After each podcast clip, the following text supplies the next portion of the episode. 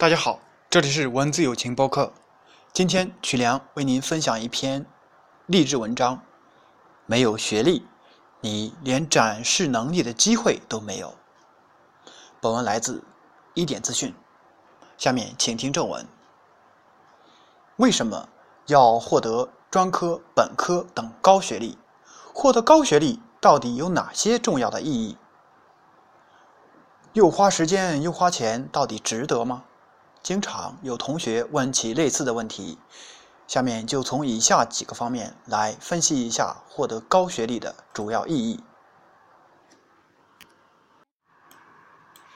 一、提升学历等于提升工作起点。高考报名人数在2009年达到最高峰，全国专科远远多于本科。每到毕业时，找工作都是毕业生本人及家长头疼的事。工作难找，人才招聘会都挤不进去。许多单位，尤其是国家机关和事业单位，招聘都要本科或硕士以上学历，专科没有应聘或者考试资格。许多学校招后勤管理人员及实验员都要求本科，一些小学招聘老师都要本科以上，专科学校招教师都要求硕士或博士，本科生都基本没有机会。公务员大多也只是部分艰苦工作岗位允许招考专科生，而且工作地点基本在基层。现在的就业趋势，平均十个招聘单位中，如果你是本科生，也许十个单位可能都会接受你；如果你是专科生，也许只有三个单位可以接受你。作为专科生，就比别人少了七个发展的机会。由于学历的原因，会丧失许多理想的工作机会。当然，高学历。并不必然能事业成功，许多没有学历的人一样创业很成功。但当今社会的大趋势还是学历越高，工作机会越多，发展速度越快。二，学历跟能力不挂钩，但跟工资非常挂钩。国有企业和事业单位在人事管理上还在延续计划经济的做法。用人时设置门槛，在个别企业，本科以上的毕业生招进去就可以进编制，成为正式工。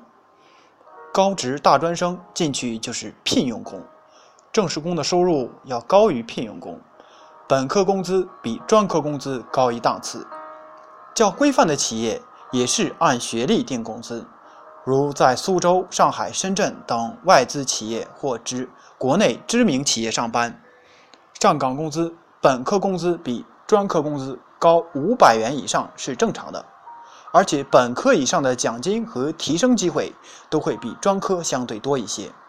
当然，也有部分企业、部分岗位，尤其是一些不规范企业，并不以学历定岗，只考虑为其挣了多少钱。三，学历提升意味着高级职称。如今。各类职称评定几乎都以学历挂钩，在评定高级职称时，专科以下基本没有机会。而现在许多的单位主管领导几乎都是由高级职称的人担任的，没有高级职称会丧失许多当主管领导的机会，而没有本科又会丧失评高级职称的机会。四，学历高。人事改革不用愁，许多单位，尤其是国家机关和事业单位提拔干部、竞选领导，基本条件都是本科以上学历。即使自己完全可以胜任，却没有竞选资格。机遇摆在面前却抓不住。如大多数专科学校，竞聘中层领导岗位，如系主任，基本上都是要求硕士或博士，本科都没有机会。